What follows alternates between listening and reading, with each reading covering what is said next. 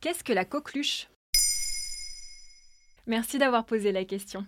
La coqueluche est une infection qui touche le système respiratoire. Elle est causée par une bactérie qu'on appelle Bordetella pertussis. Elle a été découverte à l'Institut Pasteur en 1906 et c'est aussi à l'Institut Pasteur qu'on a développé son vaccin. C'est le fameux tétracoque, un vaccin combiné qui traite diphtérie, tétanos, polio et coqueluche. Mais si le vaccin est efficace, pourquoi est-ce que la coqueluche n'a pas disparu? Parce qu'une certaine méfiance s'est développée à l'égard du vaccin. Par peur d'effets secondaires, certains parents ont même décidé de ne pas vacciner leurs enfants. Conséquence, la maladie a ressurgi dans les années 90 et elle continue de circuler depuis. Certains médecins l'appellent d'ailleurs la maladie injustement oubliée.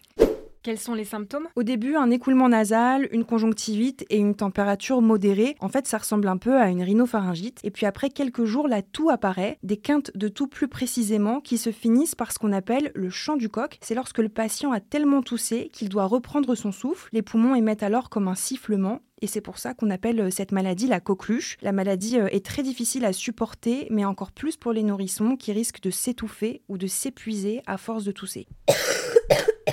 Et comment on l'attrape? C'est une maladie qui est très contagieuse. Pour te donner une idée, on estime qu'un malade de la Covid contamine entre 2 et 3 personnes, alors qu'un malade de la coqueluche contamine en moyenne 17 personnes. C'est énorme.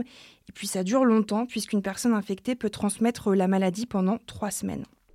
Est-ce qu'il existe des médicaments pour la soigner? Au niveau des traitements, il n'y a pas grand-chose. Les antibiotiques euh, ont très peu d'effet sur les quintes de toux, mais ils permettent au malade d'être moins contagieux pour ses proches. Au lieu de trois semaines, il sera contagieux pendant cinq jours en moyenne. Mais le meilleur traitement, ça reste encore la prévention, surtout chez les nourrissons et les plus jeunes enfants qui supportent très mal la maladie. Pas de secret, il faut vacciner et faire ses rappels lorsqu'on est adulte.